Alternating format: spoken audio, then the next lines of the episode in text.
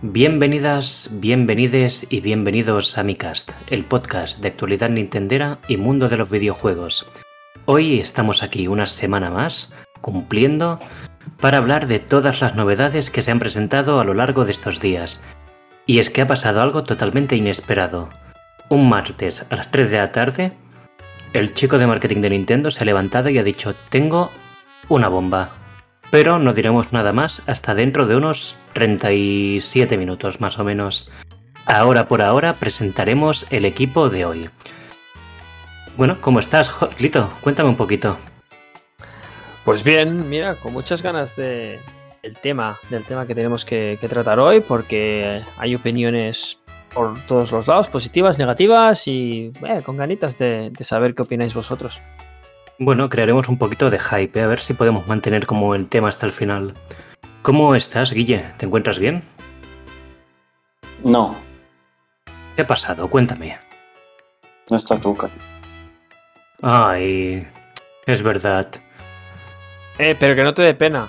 Está en la playa con una amiga. O sea, está aprovechando las vacaciones. Vaya, vaya. Bueno, mandamos un saludo a Tuca y un poco de envidia también tenemos todos, creo. Un poquito. Aún así, bueno, aparte de esto, Villa, ¿el resto bien? Igual que siempre. Bueno, eso es fantástico para todos los oyentes que lo dudan. Por último, ¿cómo estás, Carlas? ¿Qué tal? después de tanta alegría y efusividad, no sé qué puedo decir. Pues bien, vivo. Decepcionado por la gran noticia que si alguien ha leído el título, pues estará el título del podcast. Pero bueno, yo qué sé. Hostia, es que esta semana es un poco rara y os cuento por qué, querida audiencia. estamos grabando un jueves por la tarde y esto es porque como somos personas adultas con responsabilidades no podemos grabar un poquito más tarde, así que habrá un par de cositas que puede que añadamos a Pospo. Más tarde os contaremos con más detalle. Ahora eso sí, pasaremos un poco a la actualidad del día. Y arrancaremos con Carlas. ¿Qué tienes que contarnos? Pues eh, empezaremos por Capcom, que ha sacado su primer, bueno, su otro exclusivo para Nintendo Switch. Eh, han salido ya, bueno, mañana mismo sale ya el Monster Hunter Stories 2, Wings of Ruin. Y han salido ya las primeras reviews, bueno, las primeras y a todas. Y la verdad es que parece que es un título mm, muy satisfactorio. La media de, nota está entre el 7 y el 8, así que bueno. Mm, no sé vosotros, pero yo cuando en el cole o en la uni sacaba un 7 o un 8 estaba más contento que, que bueno. En fin, el juego, pues ya como mucho hemos explicado, pues es un JRPG por turnos, de captura de monstruos, y se ve que, que el juego rinde muy bien. Se ha hecho una comparativa también con su versión de PC y evidentemente pues la versión, versión de PC rinde bastante mejor, pero aún así se ve que en Switch va, va bien también. es un juego de exploración que pues se centra en atacar a monstruos y capturarlos en este caso, bueno, robarles los huevos, pero bueno, esto da igual. A la cosa es que se, se, centra en un estilo bastante diferente a Monster Hunter Rise o a la saga principal de Monster Hunter, pero sí que es cierto que tiene bastante la esencia de, de, la saga principal. A diferencia de los otros juegos, pues este se, eh, centra más en la historia y, en los combates por turnos, así que es bastante diferente en este sentido. Te parece casi más a un Dragon Quest que no a un Monster Hunter clásico. Pero aparte de esto, pues monstruos ya conocidos, objetos ya conocidos, monturas, cada, cada monstruo es diferente. Es bastante, bastante interesante porque es una, es una mezcla entre Pokémon, Dragon Quest y el propio Monster Hunter. Así que bueno, mi curiosidad la tiene, mis ganas lo tienen, porque a ver, además se ve que han puesto bastante cariño en el juego y, nada, que, pinta chulo, que pinta chulo. ¿Ya lo tienes reservado o qué? Por eso. No, ya dije que esperaría que bajara un poco de precio porque el The Witcher 3 me está robando la vida, así que tampoco tengo prisa para comprar otro juego. Pues mira, después nos comentas un poco más el detalle. Yo creo que este título será perfecto para todas aquellas personas que buscan el típico título de verano que dé muchas horas, que dé mucho tiempo para jugar, para estar bien, para pasarlo bien. Y creo que esto lo puede reventar. Bueno, esto y el título del que hablaremos después. Bueno, si me permites un segundo, dicen que el juego base son va al- alrededor de 30 y 35 horas yendo un poco directos, no centrándote mucho en secundarias ni nada. Así que bueno, no está mal. Súper bien. ¿Qué opina el resto del equipo? ¿Queréis comentar algo? Pues también tengo ganas de, de ver a ver qué tal. Eh, Las, las infos que van llegando me gustan, pero a lo mejor me espero a ver algún gameplay para acabar de decidirme. Recordemos que hay una demo disponible también en la eShop y creo que estará indefinidamente, ¿no? No hay fecha, así que entiendo que sí. Y la demo además le puedes sacar bastante juguito, la puedes alargar bastante, así que está guay. Muy recomendado. Pues en ese caso pasemos a hablar de otro juego que tiene monstruitos y que quita muchas horas. Cuéntanos un poco, Guille. Vale, pues con la noticia principal del debate también vimos un poco de cosas de ciertos juegos que están a punto de salir. Uno de ellos es, bueno, son los remakes de Diamante y Perla, los juegos de Pokémon, mm, seguramente los remakes más esperados de toda la saga hasta el momento. Y después de no tener noticias al respecto desde era febrero, enero, no sé cuándo fue el Pokémon Direct, creo que fue en, o el Pokémon Presents, creo que fue en febrero, no nos han dado más información. Y por fin tenemos imágenes nuevas donde vemos que los gráficos han mejorado mucho. Ah, son 4 segundos de vídeo, pero en estos 4 segundos se ve que las texturas han mejorado, que la mochila que lleva el protagonista, que en el primer tráiler era un huevo mal pintado, ahora es una mochila, que sí que parece una mochila. Los colores también están mejor, la pose y las animaciones están más curradas y bueno, por lo menos sabemos algo más de estos juegos, aunque no nos han querido decir nada más, además de las fechas en que salen. Bueno, eso suena bien. ¿Vosotros qué compraréis? ¿El diamante o el perla? Perla. Yo, diamante, sin duda. Yo lo que diga Tuca. No, nunca he tenido preferencia. Calzonazo. Sí, no, Uh, uh, uh. nunca, nunca- ya tenemos clip. Nunca he tenido preferencia por por una Que de las dos nunca te han dejado escoger, di la verdad. Eh, la verdad es que sí. Y, y como que tampoco me da lo mismo hacer la Pokédex en un lado que en el otro, pues se lo dejo elegir a Tuca, que a veces le hace más gracia algunos exclusivos. Y a partir de ahí yo juego. Tampoco creo que no marca mucho la diferencia, a no ser que, que tengas un Pokémon preferido en una de las versiones, que no es mi caso. Bueno, no suena mal entonces. Supongo que ya tenéis ganas de jugarlo. Personalmente yo no tengo ninguna. Pero estoy seguro que será un título que lo va a petar para variar en Nintendo Switch. Bueno, a mí me queda la duda que podemos discutirla brevemente de qué va a pasar con el tema del competitivo en esta con este lanzamiento, con este remake. No se sabe ni se ha dicho qué es lo que va a acabar pasando. Si se va a continuar con espada y escudo o por contra aparecerá aquí un el, VGC con esta entrega. Bueno, el tiempo lo dirá, supongo. Si queréis, pasamos al siguiente tema que no viene mucho a cuento. Bueno, un poquito sí, tiene algo que ver con Pokémon y a ver si adivináis qué. Y son los datos financieros de Monolith Soft. Lo que tiene a ver con Pokémon es que se están forrando, para variar. Y resulta curioso, porque es que es una empresa que colabora en muchísimos títulos, en un huevo de títulos, pero prácticamente solo saca Xenoblades y son títulos que cuando los saca pues no están muy pulidos tampoco ni nada. Pese a esto, hay una bonita gráfica que asciende más...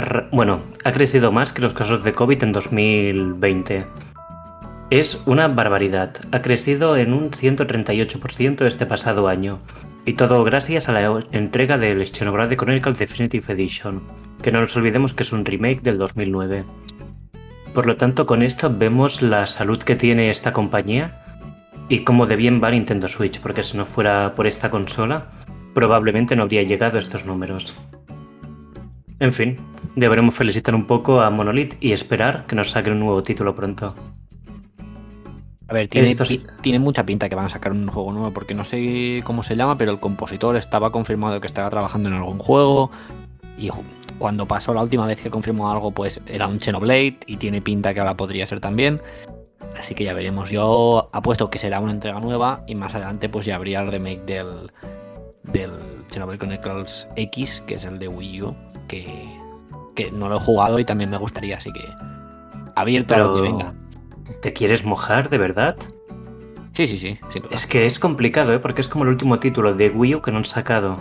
Y también estoy pensando sí. que Va- puede que lo saquen este para una futura consola. Cuando Puede. tengamos ya 4K en Nintendo y demás, sería un buen remake. Puede ser, puede ser. A ver, yo viniendo de un remake ahora ya, no creo que pongan otro. Podría ser, pero bueno, yo creo que ahora sería un momento pues es para sacar. Nintendo, ¿eh? No nos Ahora- olvidemos. Ya, pero bueno, al final depende también de Monolith. No es únicamente Nintendo. Así que ya Sí, veremos. sí, eso está yo, claro. yo creo que de buenas a primeras no van a encadenar dos remakes en el caso de Xenoblade, así que ya veremos. Pero, pero bueno, nunca se sabe. Mm, salga lo que salga, a ver, son juegos que si os gusta el género lo flipas, así que ya veremos qué tal va. Lo va a petar.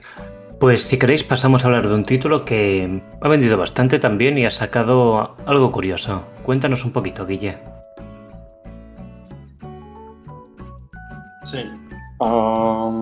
El Among Us sacará nuevas versiones coleccionistas, la primera vez que sale el juego en físico, en tres packs.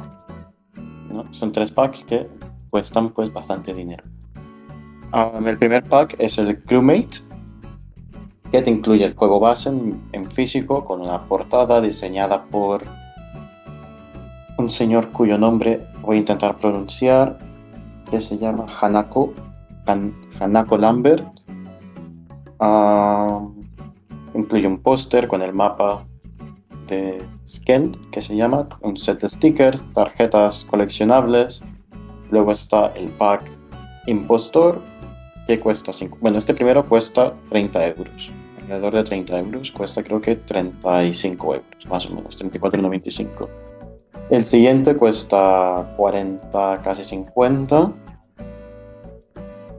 que es el impostor, que te incluye un peluche de el bicho, el impostor o el monigote lila con una corona en la cabeza.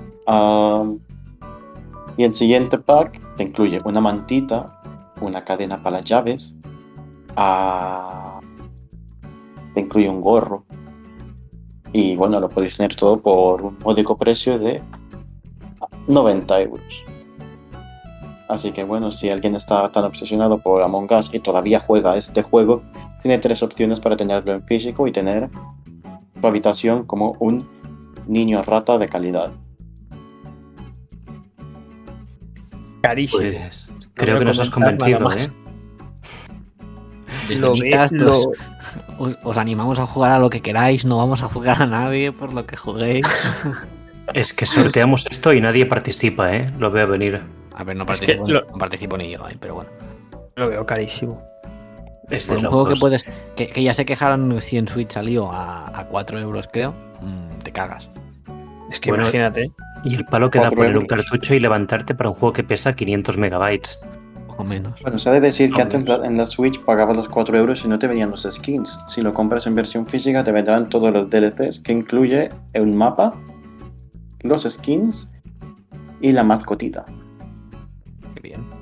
Dame 6, por favor.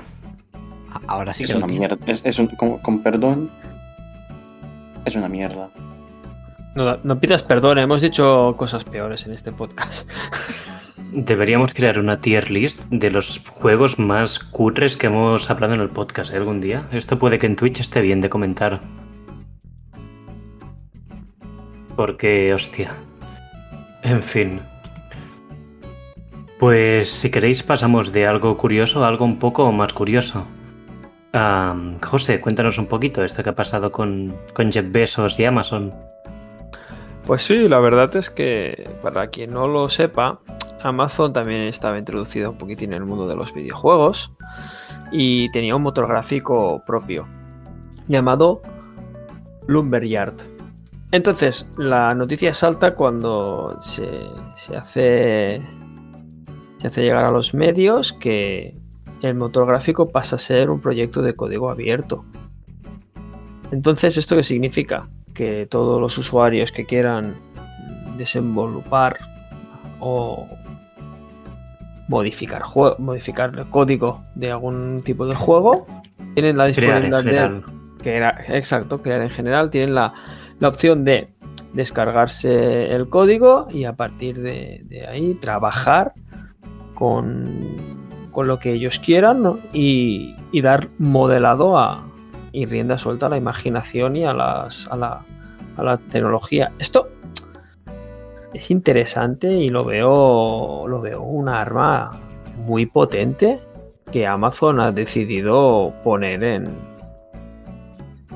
y tiene el resto de plataformas, porque al final cuando tú sacas tu código abierto, das pie a que el mundo indie se, pueda volcar en, utilizarlo. No sé qué opináis. Yo creo que esto está súper bien, la verdad. Cuando un motor gráfico se abre, da muchas oportunidades y muchas herramientas a muchos estudios, pequeños y grandes. Y todo esto lo único que hará es beneficiar a, a nosotros, los jugadores con nuevos títulos de, bueno, en nuevos motores gráficos. Tengo ganas de ver si esto puede llegar a buen puerto, que estoy seguro que algo será. Esto, lo que sí que, lo que sí que es cierto es que todavía no se ha anunciado, o sea, se ha anunciado que se va a producir, pero hasta finales de 2021 no será, no será efectivo. Y entonces será cuando haya un cambio de, de nombre. Pasará de llamarse Lumberyard a Open 3D Engine que tendrá una licencia con el nombre Apache 2.0. Entonces a partir de ahí, eh, de finales de este año, es cuando la gente que quiera trabajar con, con el motor gráfico y crear sus propios videojuegos, pues tendrá esa opción a través de, de Amazon. Bueno, pues bien recibida será. Qué bien que suena. Sí, la verdad. Y bueno, si queréis pasamos a hablar de algo un poco más simple, pero creo que está muy bien. Y es que el nuevo título de Sonic, Sonic Colors, bueno, nuevo entre comillas porque ya tiene sus años, esta semana ha mostrado un gameplay del título y cómo son sus mejoras. Y este título HD realmente se nota muchísimo más que el Zelda que saldrá el día 17 de este mes. Los colores se ven súper vivos, se ve súper fluido el juego, que le viene muy bien estos 60 FPS y además han anunciado que habrá una edición de día 1 que seguramente que se pueda adquirir, adquirir los primeros meses, que solo costará 33 euros. Incluirá el juego base y un pequeño llavero y probablemente puede que tengamos algo de material gráfico por allí también. La caja se ve muy bonita. Y bueno, quería hablar de esto en concreto, que normalmente no sacamos temas como estos, porque veo muy correcto que un remake se haga con este cariño y de esta manera. Me refiero que se saca el remake con mejoras evidentes, más fluido, con un precio muy reducido y aparte de esto con una edición que, incluye además un pequeño regalo. No sé qué opináis, pero yo creo que todos los remakes deberían ser así. Bueno, al final son incentivos extra y, y tampoco es que es, al ser un remake siempre es mejor tener un precio ajustado, así que me parece genial, la verdad. Poco, poco a opinar en este sentido. No sé, lo has comparado con Zelda y creo que, sale ganando por goleada. Hombre, vale que el título no será como el Zelda, pero hostia, es más barato, tiene mejoras que son palpables. Y bueno, no sé, yo lo veo muy correcto. Ojalá fuera así en el caso de Zelda. Y bueno, no podemos saltarnos lo que viene ahora, y es que este día de hoy, este jueves, tendremos el nuevo State of Play de Sony. Ahora Carlos nos comentará un poquito qué incluirá esto, y más tarde habrá un pequeño corte y el Carlas del futuro nos informará de cómo ha ido y cómo ha sido. Así que, Carlas, introdúcenos un poco en este State of Play. Bueno, estos son un poco previsiones antes del State of Play, porque será hoy a las 11 de la noche tendrá una duración de 30 minutos y han dicho que Deathloop, el juego que ya se ha hablado muchísimo y se ha explicado, ya no sé, yo tengo la, sensación que ya lo he jugado este juego, porque es que no para de salir gameplay, pues han dicho que ocupará un tercio de la programación de, de este State of Play. Hostia. Sí, sí, nueve minutos de gameplay de este juego, que curiosamente es de Bethesda, pero será exclusivo de Play, de Play 5. Contratos que había antes de la compra, pero bueno, a partir de aquí pues se explicará un poco el juego y también se esperan noticias relacionadas con varios indies y otros títulos third party. Y seguramente pues se anunciará también la compra de Housemark aquí, porque si bien ya lo explicamos en el anterior capítulo, fue una filtración de la propia Sony, que se les, se les, escapó, pero no hay una presentación oficial de la compra, así que supongo que se anunciará en esta. Y yo no creo que enseñen nada más ni de... Bueno, se ha garantizado, perdón, que no se dejará ver nada más de Horizon uh, Forbidden West ni del próximo God of War, así que por ahora poco más. Y no se hablará tampoco de ningún dispositivo de realidad virtual, pero sí que se ha dicho que de, de, la VR habrá novedades de cara a este verano, así que bueno, seguiremos esperando. Bueno, antes que el del futuro comente cómo ha ido, ¿tú cómo crees que será? ¿Cómo es tu previa? ¿Crees que valdrá la pena? A ver, a mí por desgracia el Deathloop no me interesa nada. Así que bueno, ya pierde un poco de mi atención. Y si no sale God of War, me interesará menos. Yo creo que va a salir tal vez, no sé, algo del... A mí me gustaría ver el Final Fantasy XVI. Pero no creo que lo anuncien así en State of Play. No sé qué podría salir, la verdad. Tal vez enseñen un poco de algo más de Ratchet porque está vendiendo muy bien y tal vez anuncien un DLC o algo así. Así que ya veremos, pero la verdad es que no tengo muchas esperanzas en este State of Play. Tal vez ahora escucháis mi clip y digo que ha sido increíble y no sé qué. Ojalá, pero por de buenas a primeras no tengo mucha muchas ganas.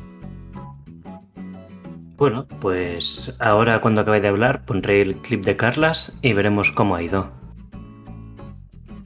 Pero antes, ¿alguien quiere comentar algo sobre el State of Play y demás?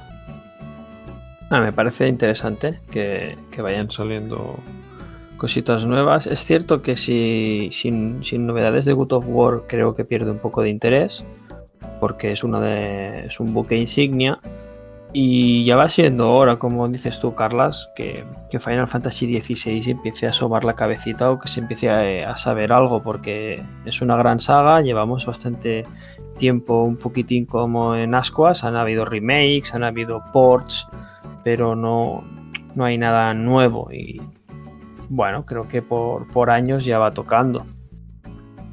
Bueno, se enseñó el tráiler ese no sé cuándo hace y me dejó un muy buen sabor de boca. La verdad es que no me esperaba que fuera tan adulto y al volver a la estética medieval pues también llama mucho la atención. Pero no sé si es el momento de ver algo más, ¿sabes? Porque es... Uh, me parece que si sale ahora pues tal vez pasaría un poco desapercibido tal vez, no sé cómo decirlo, pero bueno, ya veremos, ya veremos. La verdad es que yo es lo que he dicho, no espero demasiado, pero todo lo que venga pues será bienvenido. También es una pena que la consola, que tendrá ya 7 meses, la Play 5, tenga hasta ahora tan pocos títulos. Siento que, que se está como desaprovechando muchísimo. Pero bueno, con esta temporada que tenemos tampoco me extraña. Bueno, tampoco hay muchas consolas. Bueno, que, que no ha vendido mal, eh. Cuidado. Pero bueno, tampoco hay un, un parque de, de, consolas tan grande como se esperaba. Pero aún así sí que ha tenido algún juego que se ha llevado algunas críticas, como por ejemplo el de Returnal, pues gustó mucho. Así que. Es verdad, sí, sigan, sí. Ojalá sigan proponiendo cosas interesantes. Bueno, iremos viendo. Pero ahora hablaremos de algo que creo que nos hará sentir muy viejos a todos. Cuéntanos un poquito, Guille, de qué se trata.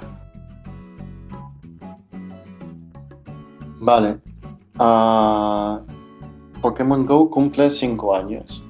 ¿Ya? ¿Sí? ¿Sí? Cinco añitos. Y celebra su aniversario con una serie de eventos en el, la plataforma. Hay un Pikachu con globos, que lo ponen cada año.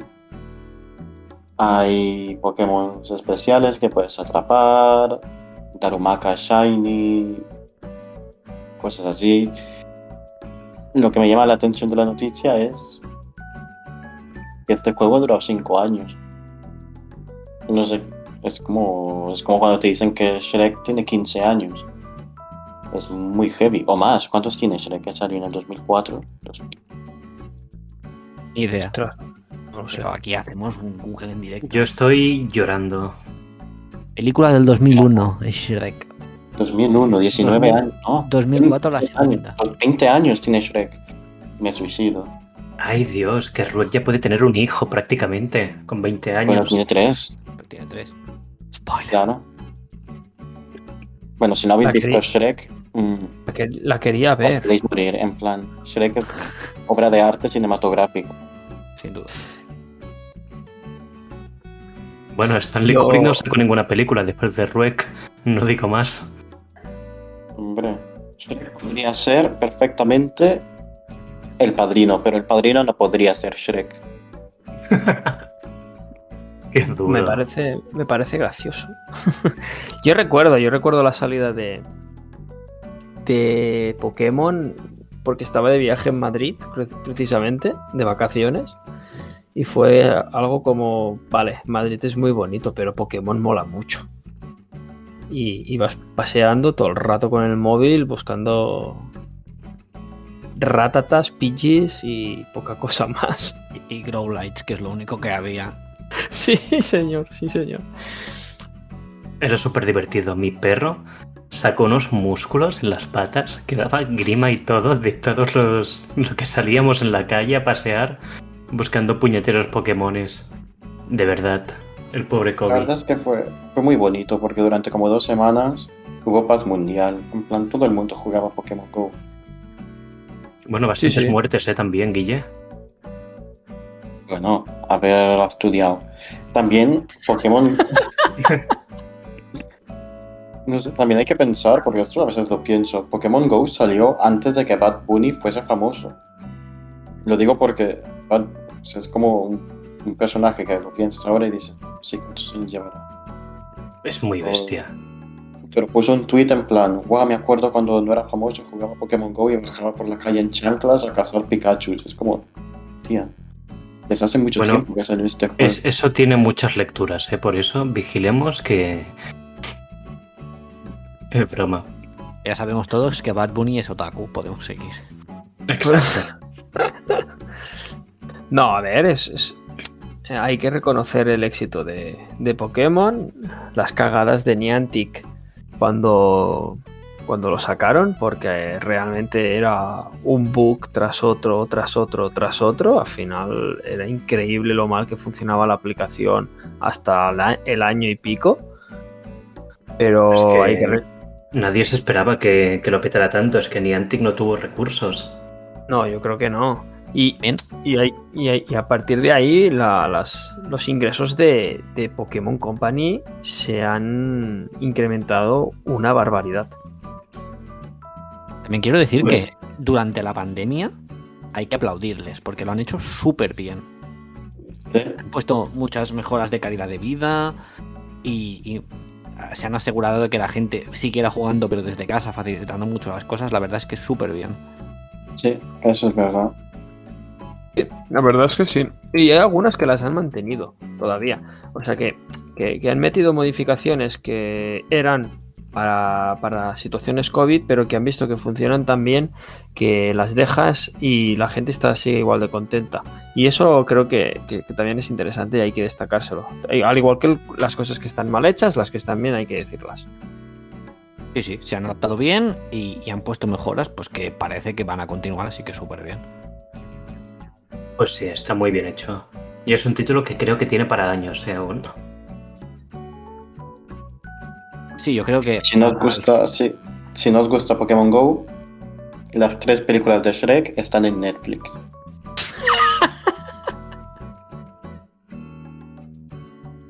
A ver, déjame pensar. ¿Y en un combate qué ganaría? ¿Un Jigglypuff o el Ruek? Depende, ¿eh? Difí- Difícil decisión. Hombre, Jigglypuff puede dormir, ¿eh? Y a Shrek le gusta Pero dormir. ese Rec. Bueno, lo dejaremos para los oyentes esto. Si Este, era el tema, este era el tema que, íbamos, que hemos comentado que íbamos a tratar en profundidad hace eh, un ratito cuando decíamos, no, no, nos vamos a guardar el hype hasta el final. Exacto, exacto. ha llegado el, el momento. debate era esto. Pues me parece un debate más interesante que el que haremos, la verdad. No digas eso, Guillermo, que te estás disparando al propio programa. El debate Hombre. es, ¿las ganaría Ruek a golpes de puño? Es complicado, ¿eh? Hace poco había un debate en plan, ¿qué ganaría? ¿Un millón de leones o uno de cada Pokémon? Te lo viste yo. Hostia. Hay muchas cosas raras por internet. Bueno, en fin. Pero, en fin. segui- seguimos, por favor. Sí. Pasaremos a hablar de un tema que lleva José sin hablar mucho tiempo y a todo el mundo le extraña. Así que cuéntanos un poco, José, ¿qué tienes que contarnos? A ver, no estoy enfermo, sigo jugando a Fornite. He arrastrado a, a Rubén y a Guille al lado oscuro. Y hacía tiempo que, que no traíamos información. Y es que, bueno, con la llegada de la nueva temporada, mm, hemos recuperado mecánicas antiguas, sobre todo armas que ya, que ya habían estado en temporadas anteriores. Y la noticia que me gustaría traeros es que ah, pues ha habido un- una colaboración con, con DC Comics y a partir de esta, bueno, durante ya esta semana se puede obtener la skin de Batman Cero Blindado. ¿Vale? Mm, La skin es bastante chula, realmente está bastante currada. Y hay varias formas de obtenerla. Y aquí es por eso que he querido dar la noticia porque, va, sí, una skin. Ah, dan un montón de skins. Pero aquí, aquí han hecho, aquí han hecho un- una, una jugada maestra de marketing y si no los expertos de la sala que me lo que me corrijan. Hay dos maneras de obtener la skin. Una es entrando a la tienda de, de Fortnite, bueno, y pagándola con pavos, ¿vale? Puedes comprarla sola, puedes comprar el pack, que el pack pues lleva también el ala delta, lleva una, una maletita y el hacha, ¿vale? 2100 pavos, como todas las skins normalmente cuando salen, pero aquí viene un poquitín la gracia de la noticia. También se puede conseguir de forma gratuita, abro comillas porque gratuito es con comillas, comprando cómics de forma física. Y es que a la colaboración eh, que ha habido es que si tú compras toda una saga de cómics de una miniserie limitada que se llama Batman barra Fortnite.0, pues al final de cada uno de los cómics, que consta de se- seis números, hay un código. Si vas metiendo estos códigos, te dan una skin por cada uno y cuando llegas al final te dan ah, la skin de Batman. Así que bueno, mm, habrá gente que, que- aprenda lo que son los cómics y, y que, y la calidad que tienen los cómics de DC. No sé qué os parece porque es bastante curioso. Bueno, creo que para los fans de, ese en este caso, o de Batman, es algo que está muy bien. Está, me gusta la propuesta y demás. Eso sí, estoy seguro que estos códigos se van a vender, a vender por internet, pero carísimos en un futuro. Ahí está el tema. Supongo que la gente hará, hará reventa. Yo creo que, yo si son un poco listos, cada código será diferente y solo se podrá validar una vez. Así que, bueno, a lo mejor sale bien mm, de forma relativa la venta. Pues sí, pues sí, perfectamente puede ser eso. ¿A ti, Guillermo, te gustaría jugar con Batman? ¿O ya estás bien con tu chica con leggings? Yo lo que iba a decir es que menos mal que se ha de pagar por la skin, porque si no, Rubén estaría ahora mismo jugando solo, intentando conseguirla. Yo estoy harto. A mí no me pagan suficiente. Vale, pues hasta aquí el podcast porque Rubén se... Rubén Es está jugando solo al Fortnite ahora mismo, realidad. A ver. Ya, Sí, y- tiene la mano- lo que hay aquí es envidia. mando. Hay envidia. Pero bueno, mira, quién sabe, a lo mejor algún día sacamos un directo jugando al Fornite, que estaría bien. Pues te corrijo, sí que hay Nvidia, una Nvidia GTX 3060 concretamente. Uf, aquí si queda algún oyente escuchando ya es porque será petado el botón de, de apagar o de salir o algo. En fin, pasemos a algo que nos va a animar el día, la semana y la vida. Y esto nos lo va a contar el hombre más guapo del podcast. Cuéntanos, Carlas. Espera, ¿qué? Pues, uf, no sé cómo reaccionar ante tal afirmación. Yo En tampoco fin. sé cómo reaccionar. Porque cada vez que habla Rubén nos ataca al resto llamándonos feos. En fin. Por favor, vamos, un poco de cordura, vamos sigan. a poner seriedad, por favor. A ver, no sé cuántos de aquí os gustan los juegos tipo anime, pero si alguien de vosotros ha jugado nunca a un Tales of Arise, a un Tales of, a un Tales of, pues se ha enseñado el último tráiler del juego de Tales of Arise con su opening, animación 3D y muy chulo. Ah, pues como presentación, ah, Namco Bandai pues ya ha puesto la, la cinemática esta de introducción que, que varía un poco entre animación tradicional de, anime con efectos y escenarios en 3D como si fuera del propio videojuego y la verdad es que ha quedado una combinación bastante curiosa. La banda sonora ah, se ha encargado el grupo japonés que voy a intentar pronunciar, Kankaku Piero. Y, y nada, y han puesto, pues han creado este título, esta canción para, para el opening de, de este título. Y la animación, pues se ha encargado el, el estudio de Ufotable, bastante famosos por otros trabajos como Kimetsu no Yaiba, la de Demon Slayer, o Fate Zero, por ejemplo. Y nada, pues todo esto forma parte de un, del streaming que emitió la propia compañía y han, han develado pues un poco cómo sería el juego y, y lo que nos espera en este mundo de fantasía. La verdad es que, aunque no os llame el, el juego o no lo vayáis a jugar porque no tenéis la consola o así, os recomiendo ver el tráiler porque la canción está bien y, la animación está muy chula, así que, que nada. Recordemos que el juego llegará el 10 de septiembre en PC, Play 4, Play 5, Xbox One y Xbox Series X y S.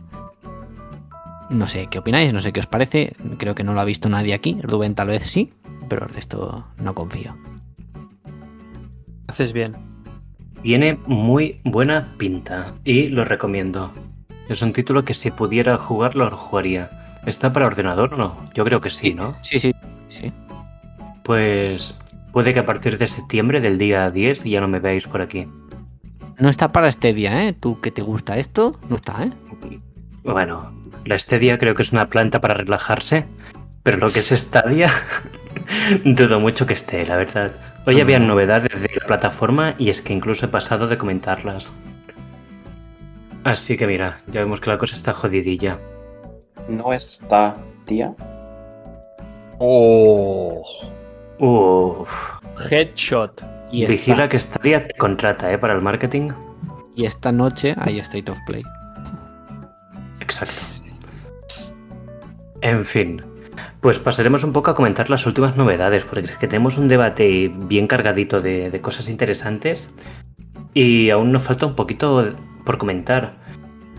Comento ya un poco el tema del debate, ya introduzco un poco la noticia y demás y a partir de aquí nos ponemos a, a parlotear. Introduce, introduce. Introduzco. Uy, un momento, a ver, déjame pensar una cosa. No nos hemos dejado nada, ¿verdad? Pues arranco. Colapso, en directo. Solo me falta el contador de, de Gref que pone arriba cuando tiene que comentar algo y que pone cuenta atrás para la mega noticia. Seis minutos. Bueno, el caso es que Nintendo por fin ha sacado lo que tanta gente esperaba. Una Switch modelo OLED. En verdad todo el mundo quería una Pro, pero nos han venido por esto un martes a las 3 de la tarde. Nos han sacado con. Nos han salido con esta Nintendo Switch modelo OLED. Comenta un poco los cuatro detalles que la diferencian del modelo anterior y a partir de aquí, si queréis, nos ponemos a hablar. Este modelo incluye una pantalla más grande, pasa del 6,3 a las 7 pulgadas en, resoluci- en resolución HD 720 y con un monitor tipo OLED, donde se verán los negros mucho más intensos.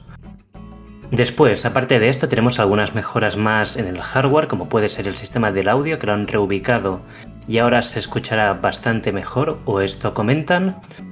Y el tema de la patilla trasera, que es ajustable, reclinable y tiene más estabilidad. Aparte de esto, el modelo también incluye una base que es muy bonita, a todo el mundo le gusta, o eso creo, y si no se pueden ir del programa. Y por fin la tan esperada conexión Ethernet para el dock de la Switch para poder jugar el Smash en condiciones. Aparte de esto tenemos muy pocas novedades más, podemos ver que el precio ha subido 20 euros más del modelo anterior, costando ahora 349 dólares. Y aparte de esto, el resto de componentes de elementos de la consola se queda exactamente igual. A partir de aquí podemos arrancar el debate. Lo primero que quiero preguntar es si veis correcta esta estrategia que ha seguido Nintendo. ¿Qué opináis? ¿A qué te refieres con la estrategia? Bueno, de sacar una consola en tres semanas sin avisar y que sea como una revisión más que una nueva consola o algo que sea muy diferencial. A ver, yo mal no lo veo. Lo veo cuestionable. Más que nada porque es un anuncio raro, de cojones. Porque, ¿cómo lo anuncias un día así, entre semana, con un tweet y ya está?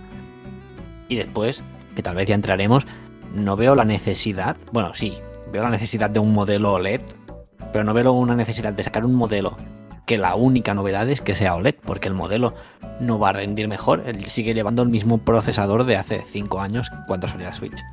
Es más que nada cuestionable. Pues sí, opino lo mismo. Yo lo que estoy sospechando es que esta será una revisión y que el modelo clásico se va a retirar en poco tiempo. Estoy casi seguro porque el modelo clásico no tiene donde competir en cuanto a franja de precios y demás. Yo creo que absolutamente ninguna persona por 20 euros se cogería el modelo antiguo ahora mismo. No, sería una tontería al final por una diferencia tan, tan mínima. Yo también pienso que al final el objetivo ahora mismo de Nintendo será ir poco a poco, pues eliminando el stock de, las antiguas, quitándoselo de encima y cuando se lo quiten, pues únicamente quedará el modelo OLED. Está clarísimo que la pantalla OLED al final pues irá destinada a, a una posible Switch Pro en un futuro. Porque a ver, no haya o no haya salido aún, va a salir en un futuro seguro ya no sé en qué condiciones, pero bueno, está clarísimo que, que una revisión de la consola es necesaria y una revisión que vaya más allá de únicamente cambiar la pantalla, mejorar el audio, poner un cable Ethernet y ponerme una patilla detrás que se aguante mejor. Sí. Y 64 gigas, que personalmente pienso que aún es muy poquito. sí, sí. Muy poco. En un móvil me daría igual, pero en un en un en una consola que tengo que guardar los juegos dentro cambia mucho. Pues sí. ¿Qué opinas tú, Lito? ¿Cómo has visto todo esto? Yo veo aquí un, un caso como ya ocurrió con la 3DS, si os acordáis, cuando sacaron la, versión XL. Desde bajo mi punto de vista, es una modificación que no aporta mayor calidad al producto, aporta cosas nuevas, eso es cierto. Puede ser mm, son cuestionables si son mejores o no. A priori sí que lo son, pero yo creo que la estrategia de, de- de Nintendo en este caso no es la correcta porque no van a ganar un, volumen de ventas muy elevado con esta nueva consola, si es que le podemos llamar nueva o versión 2.0, porque la gente que ya posea una no se la va a cambiar. O sea, esto es para poder, yo creo que, o, al menos un porcentaje muy bajo, porque si no aporta un cambio gráfico, yo creo que la gente no, no se va a gastar 350 dólares nuevamente en una consola que a lo mejor dentro de dos años ya tiene una revisión como Dios manda, porque yo creo que el, el proceso de, de evolución de la Switch hacia una Switch Pro o una revisión completa continúa, la, continúa adelante. Y, ostras, yo como consumidor no estoy mucho por la labor. Es más, una de las cosas que a mí más me ha llamado la atención es la de el puerto LAN para poder conectarte directamente con, con- con la, red. Y si al parecer se puede comprar la, la base independiente de la consola, entonces no sé. Veo cositas que no me gustan. Por otro lado, la suspicacia de, de la gente en las especificaciones que se han encontrado aparece como que el procesador no es exactamente igual que el que ya hay, pero tampoco se dan datos. Cosa que no acaba de dejar claro si hay una, una modificación de él o no. Nintendo ha dicho que no. Y si realmente lo han modificado y no lo han anunciado, son muy tontos. Entonces, hay cositas que todavía no están cerradas al 100%. Pero y así, para mí es decepcionante. Bueno, es que puede que realmente estemos delante de una consola muy similar a lo que será la famosa Switch Pro, por ejemplo, compartiendo el mismo panel y demás, y que por eso se haya creado este modelo para favorecer las economías de escala, que son la fabricación constante de un mismo producto, que a mayor fabricación hay, menores son los precios de fabricación, porque cada vez es más fácil de, de fabricar. Y puede que nos encontremos esto, que la Switch Pro comparta este mismo diseño, pero con más potencia, tanto en el dock como en, en la propia consola. Aunque esto es una hipótesis. Hasta que un directivo de Nintendo se levante un jueves a las 2 de la tarde diga, ah, pues mira, es el momento de, de anunciar esto, no sabremos nada de nada. Coméntanos un poquito, Guille, tú cómo has recibido esta noticia y cómo la ves. Bueno, yo es que te lo comentaba el otro día. Yo ahí me alegra porque no me tengo que comprar otra Switch, porque la mía está perfectamente y no para jugar los juegos que quiero jugar en el futuro puedo podré jugar con la mía. Ah, mm, bueno, eso, o sea, si lo que aporta es una pantalla OLED, pues muy bien. Yo lo que pienso es lo mismo que vosotros. Eventualmente quitarán la que hay ahora, esta será como la, la Lite y esta seguramente. Y posiblemente eventualmente den el paso a una Switch Pro. Seguramente será una consola, una modificación de transición. ¿Creéis que saldrá vendido bien por eso esta Switch Pro? ¿Puede que con el Zelda o es algo que ya descartamos? Yo antes estaba seguro de que saldría este mismo año. Y a ver, ahora este lanzamiento pues me, me cambia un poco las cosas, pero yo creo que es muy necesario. Al final, seis años de vida útil de la Switch es, no sé, Es mucho, es mucho. es mucho, es mucho para una consola así de sobremesa. Y al final el modelo este OLED, pf, no sé, con el, con el parque de consolas que hay no creo que haya mucha gente que se vaya a cambiar la Switch propia por una Switch con pantalla OLED. A menos que no juegues mucho en, en portátil, y después sí que notarás la diferencia sustancial. Los que jugamos en, en dock no notamos nada al final. Claro. Pero yo Esto creo- Ay, Didi, perdona. No, que yo, que yo siguiendo el comentario de Carlas, yo lanzo la pregunta. Si, si tú juegas mucho en portátil, la, la idea que tuvo Nintendo fue sacar la, la Lite para la gente que jugaba en portátil. Entonces, es como un poco contradictorio que te mejoren la pantalla para que cuando juegues en portátil puedas ah, ver mayor calidad, pero por otro lado tengas ya una consola puramente portátil. No lo sé, es como que que están poniendo las bases de una nueva generación, un salto, un salto en la generación para ellos, o la, la, Switch Pro con, con mejor rendimiento a nivel de gráfico, pero por el momento es un movimiento en cuanto yo lo veo un poco extraño. A ver, yo creo que de buenas a primeras el, la Lite y esta no tienen el mismo target directamente, porque al final la Lite sí que se centra en alguien que tenga un presupuesto más ajustado y que quiera algo un poco más limitado para llevar siempre arriba y abajo, y este es por alguien que quiera tener la posibilidad de poder llevarla y tener una pantalla OLED que funcione muy bien, o poderla tener en casa para un perfil más de juego desde casa en- con la pantalla de televisión, juego mucho a juegos online tipo Smash y también me interesa tener el cable Ethernet. Por esto esta tal vez es más versátil. Pero bueno, sigo sin ver una necesidad clara de sacar este modelo sin, sin mejoras, más allá de la pantalla. Totalmente de acuerdo, es algo un poco raro, pero que por otro lado tampoco me molesta. Me alegra que Nintendo innove, que mantenga la consola viva, que se preocupe. Y cosas como estas, pues creo que harán que muchos nuevos usuarios o mucha gente que dudaba en si comprarse una Switch, pues puede que ya dé el paso. Y bueno, faltará ver cómo el tiempo trata todo esto. Sobre el tema del dock, si queréis, podemos hablar un poquito, porque como he dicho antes, creo que es la cosa más bonita que ha sacado Nintendo en mucho tiempo, sobre todo el de color blanco o así como gris.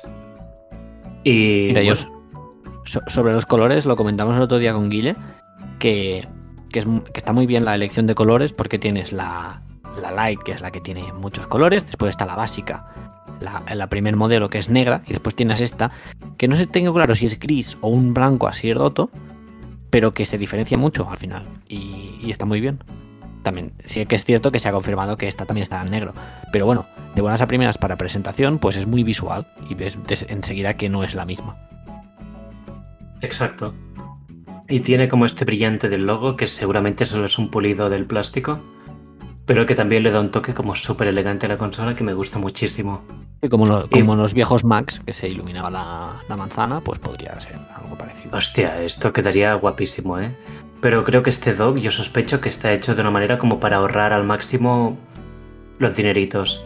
Os digo porque, por ejemplo, en la parte trasera el dock antiguo dispone de un micro USB, que es por... No, lo he dicho bien, de un USB tipo C, que es por donde entra la corriente, de un HDMI para, do- que es donde entra la imagen, y de un USB por si se quiere conectar algo allí, un cargador o lo que sea. Y este nuevo dock únicamente tiene un mini USB y el y el HDMI. Bueno, y aparte de esto, la entrada es Ethernet, que no lo habíamos comentado hasta ahora. Así que perdemos un puerto con este dock. Aunque creo que nadie ha usado los tres nunca, la verdad. Bueno, pero tenías los tres, pero la gente que usaba el tercero tal vez era para conectar un cable Ethernet. Así que Seguramente sí. no creo, no creo que haya mucha diferencia. Uno, por ejemplo, para una capturadora, el otro para cargar el mando y el otro, pues ya por lo que sea. Sí, sí, tal cual. Bueno, una mejora muy bien recibida, por eso está súper bien este dock. Y también te puedes comprar el dock aparte, no sé cuánto va a salir, porque el dock actual está en Amazon por 80 euros. Así que no sé el dock nuevo cuánto va a salir, tal vez a 100, quién sabe. Uf, hostia, es que tanto por tanto te compras la consola nueva. Y bueno, aparte de esto, podemos hablar un poquito de la batería también, porque durará exactamente lo mismo. Y esto no sé si es algo que pueda ser correcto o no. No sé si han aprovechado la misma batería que tenían antes. Pero no, no Pero- es que dure, tiene, es, es la, la misma capacidad de batería, pero al final, al tener una OLED, va a durar más la batería, porque la OLED gasta menos. Bueno, según especificaciones que veo, me marca aquí que este modelo dura entre 4,5 horas a 9. Exactamente lo mismo que el modelo 2019. Pues aquí ya. Aquí se tendrá que ver cómo va esto. La consola pesa un poquito más, pesa 20-22 gramos más, cosa que sospecho que será por el panel OLED, que estoy casi seguro. Pero por el tema de la batería lo dudo mucho. Aún así, los paneles OLED, como mucha gente sabrá, consumen mucho menos en juegos oscuros sobre todo, porque la función que tienen es que literalmente te apagan el LED en negro o el LED oscuro y por eso los negros se ven tan, tan claros. Y de esta manera también ahorra muchísima batería. Otra cosa es que la pantalla es un poco más grande, creo que pasamos de 6,2 a 7 pulgadas. A 7 pulgadas, exacto. Bueno, es una buena. Una buena Pues bueno, está mejor. Aún así, seguimos con estos marcos en la Switch que siguen siendo bastante, bastante gordos. Pero también he de comentar que es una consola que muchos niños tienen y que es importante que la consola, pese a que se dé golpes, pueda aguantar. La duda que me sale ahora mismo, no sé si alguien me sabrá responder, es si los paneles OLED se quiebran con, con facilidad. Sé muy claro que los LCD por muchos golpes que se den suelen aguantar bastante bien y no suelen dar problemas, pero en cuanto a un OLED, no tengo ni idea. Pues la verdad es que no tengo, no tengo referencias sobre si ahora duran mucho o no. Pero en relación a lo que dices de los marcos, yo, yo creo que aquí en, en cuanto a tema de diseño, un padre si se gasta 300 y pico dólares o euros en una consola y su hijo a la primera vez que se le cae se le parte, se le, le parte el alma también. Y creo que aquí a lo mejor ellos han sido un poco más conservadores y no han querido apurar tanto a nivel de, de marcos y han preferido a lo mejor que, que sea un pelín más resistente. A ver lo que. A ver si es verdad, ¿eh? porque a lo mejor aún y así no, no, no funciona. Nintendo estas cosas las cuida mucho. Con la Switch anterior, por ejemplo, la patilla que se podía quitar con mucha facilidad, se podía caer, ya estaba pensada para que se pudiera poner después de manera como muy cómoda. Que con, este, con estos pequeños detalles piensan mucho en los niños o incluso los propios cartuchos. Si tú chupas un cartucho de Nintendo Switch, prácticamente vas a vomitar, de verdad. Tienen un sabor que, que te rompe por dentro. Mm, no sé qué haces chupando los cartuchos, pero bueno. Bueno, yo es que me informo mucho. También, esto no te lo vas a creer, ¿eh? Pero los cartuchos de Nintendo 64 les pasa lo mismo. Si algún oyente o alguna oyente puede coger un cartucho de Nintendo 64 y metérselo por la boca, que nos confirme esto. Que aquí sí que no entendía que pensaba Nintendo en plan, ¿un niño se puede tragar el cartucho entero o cómo puede ir la cosa? Con la Switch no entiendo más. Si a alguien, si alguien le cabe el cartucho entero de la Nintendo 64 en la boca, que envíe una foto. Y, y su número, ¿no? me callo, me callo. Esto lo voy a censurar. No, no, ni se te ocurra. Bueno, edito yo. Aunque dependerá del estado de ánimo que tenga, ¿eh? Muy Hostia. Después de hablar lo- a qué saben los cartuchos y si te caben en la boca o no, No, no, en serio, es que os invito, por favor, coger un cartucho de la Switch y lamerlo solo un poquito. Es que es algo que, que recordaréis toda la vida, os lo aseguro. En fin, ¿queréis que pasemos al último tema que creo que podemos discutir un poquito? El tema de la caja de la consola. Vemos que han cambiado totalmente el packaging de la Nintendo Switch. Ahora me recuerda mucho este formato al de los teléfonos móviles que procuran compactar en el menor espacio posible el máximo de elementos. Y aparentemente se ve como una caja realmente bastante pequeña, la veo yo. Mm, creo que será muy bonita, la verdad. Tengo ganas de echarle un poco el guante. No sé qué opináis. Sí, me, gustaría ver algún unboxing o algo así, porque la verdad es que parece muy compacto todo. Así que, me da la sensación, por las imágenes que he visto, que per- perdemos la caja rectangular y pasamos a una cuadrada. Mm, No bien bien, es como un poco horizontal, un diría. poco más. sí. Sí, pero no es tan rectangular como era, ¿verdad? No, no, no. Es- vertical, no es poco- horizontal. La actual es horizontal. Vale. Ay, sí, lo he dicho al revés. Pues sí, sí, esto, pero muy bien, la verdad. Está muy bien que ya que han hecho como este esfuerzo en renovar la consola, se note realmente desde el punto en el que tú llegas a la tienda y ya ves que la caja pues es muy distinta. Hombre, la verdad es, es que está bien. Puede que como mucho le critico a Nintendo que sea un poco más inclusiva, porque siempre sale una mano blanca cogiendo todas sus consolas. Pero bueno, estos son pequeños detalles que puede que nadie valore. Pues bueno, si queréis, damos por concluido todo el tema de la Nintendo Switch modelo OLED y pasamos a qué hemos jugado esta semana. ¿Lo veis correcto? ¿O alguien quiere comentar algo más? Bueno, como se nota que es jueves hoy ¿eh? y que mañana aún toca trabajar, pues pasaremos un poco a hablar de qué hemos jugado esta semana. Y arrancaremos por Guillermo, que hoy te veo muy parlanchín.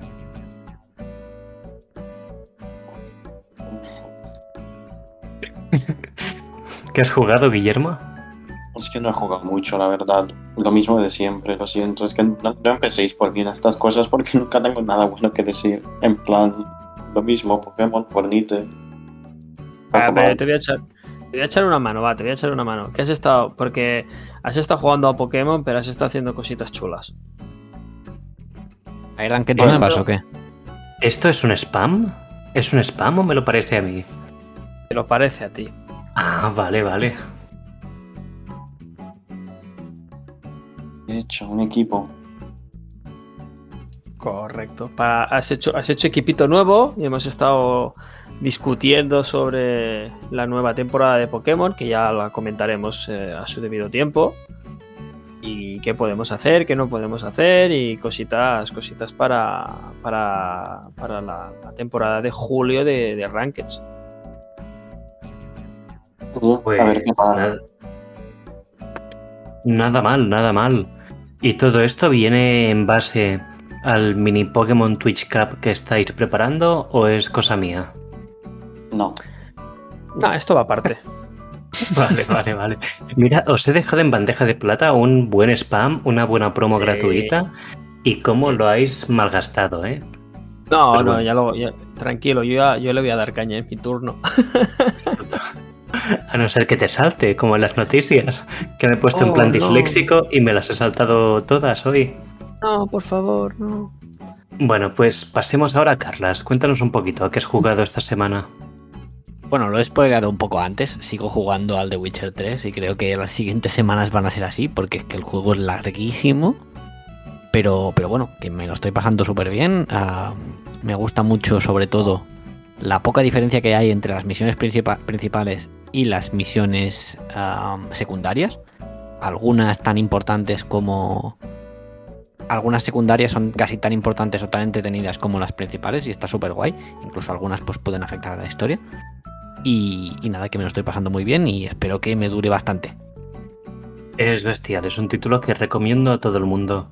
Aún Sí. recuerdo con este juego que podía ir andando por la por, por- bueno, por la calle, por, por el pasto, y cualquier cosa ya te entra una misión que puede ser como súper elaborada, súper bien hecha, bien estructurada, entretenida.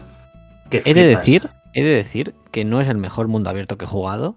Sigo pensando que el de el de Breath of the Wild es mejor como mundo abierto, porque este tiene el problema de tener niveles.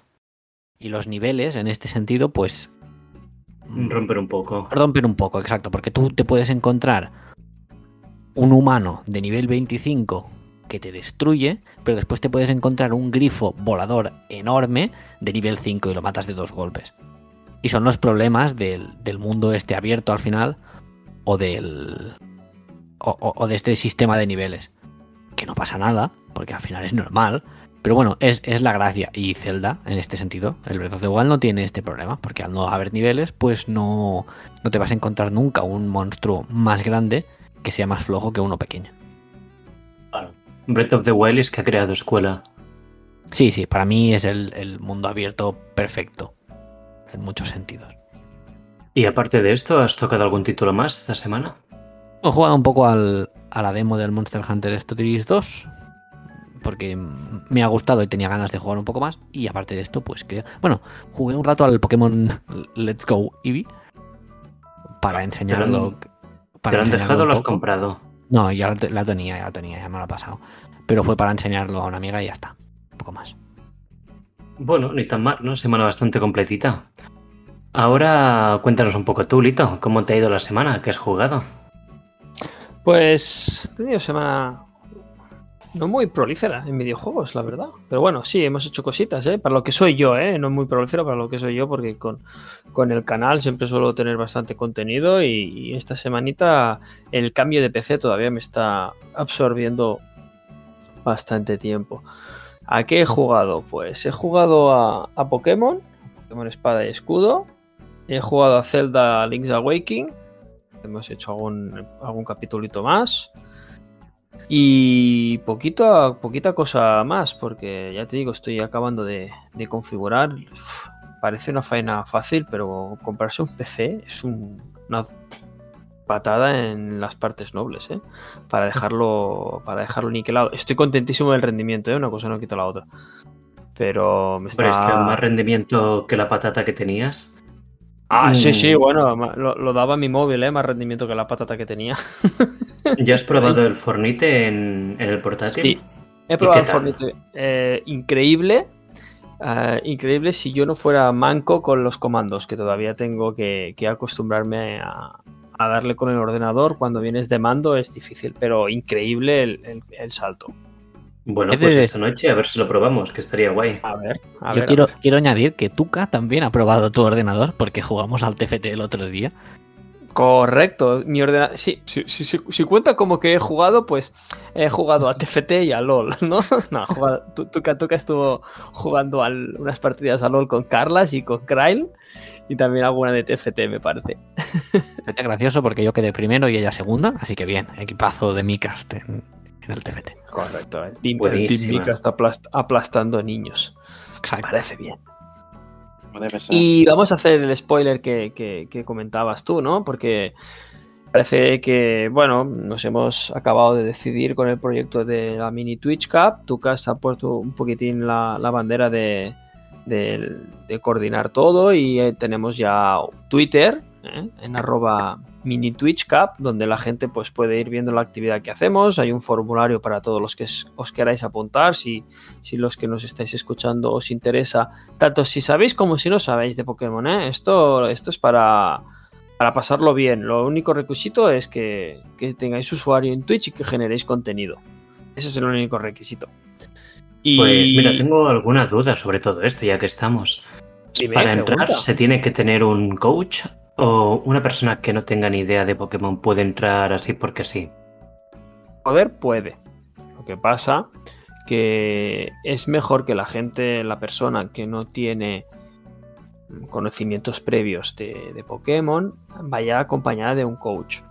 Básicamente, el coach en lo que te va a ayudar es, si te salen cosas interesantes durante la aventura, las puedas entrenar y las puedas conservar cuando te toque hacer la, la competición, que son las batallas contra el resto de participantes. Que eso es lo que tiene un poquito de atractivo, ¿no? El, el- juego en sí es divertido porque ves a la gente jugar y ves un gameplay muy chulo, aparte los Pokémon son random, pero luego está el torneo y en el torneo pues tener coach es no lo que va a marcar la diferencia, está claro que no, pero lo que te va a, a poder igualar en, en posibilidades con el resto. ¿Qué opinas tú, Guillermo? Pues que me tocará buscar un coach. lo tienes, si lo quieres.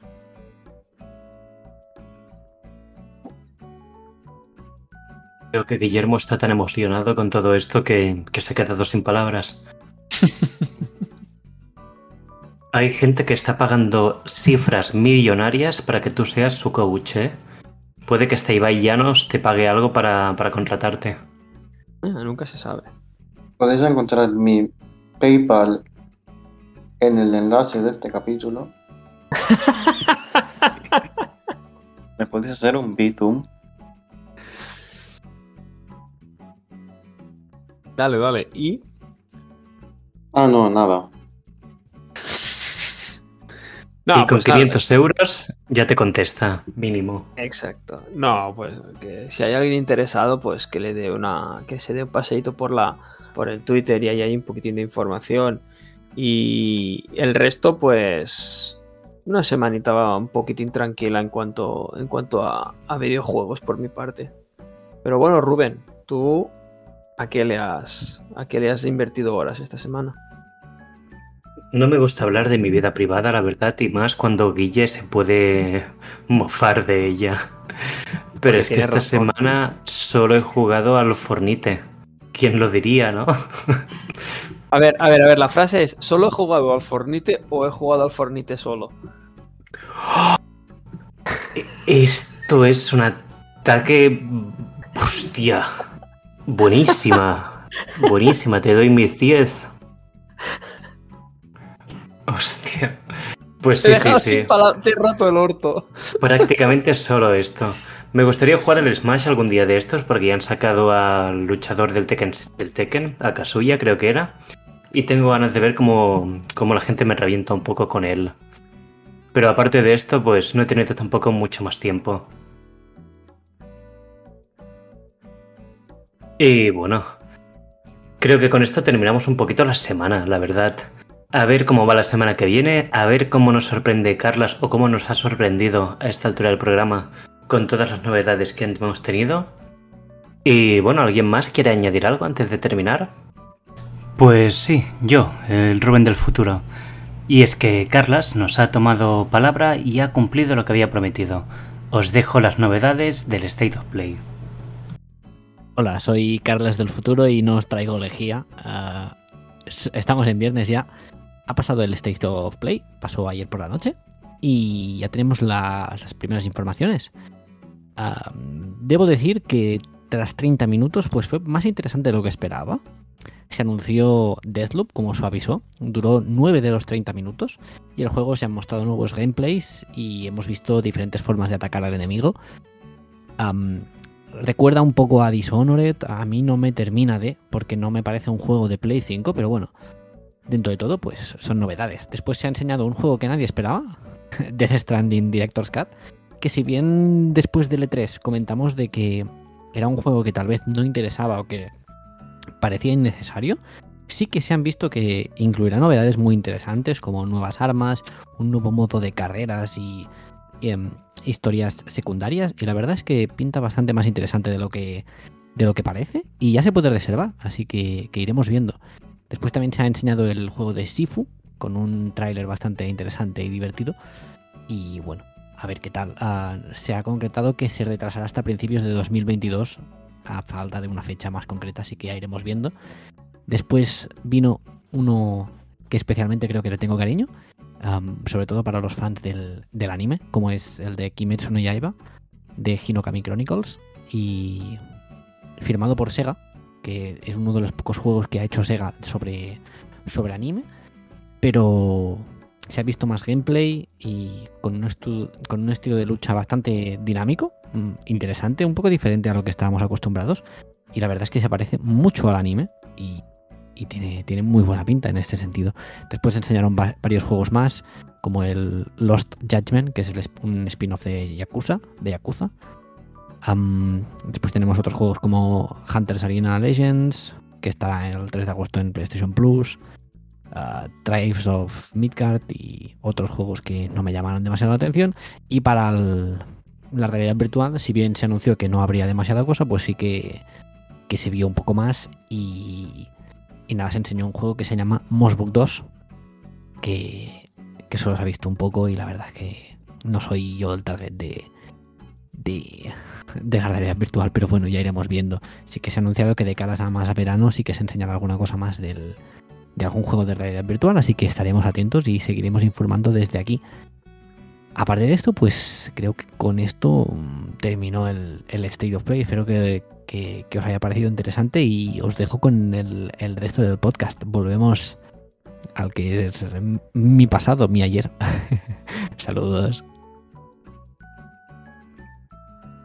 Pues nada, terminaremos con el típico y rápido spam de cada semana y es que nos podéis seguir en arroba podcastme, en Instagram y en Twitter. Y solo poniendo, y ahora vais a flipar, Micast, solo con eso, en Spotify, en YouTube, en Evox, en Apple Podcasts y probablemente por la calle, ya os salen todos los programas que subimos cada miércoles de manera rigurosa, cada martes, perdón, de manera rigurosa a las 5 de la mañana. Así que con todo esto ya nos despedimos y esperamos que paséis una muy buena semana. Hasta pronto. Adiós.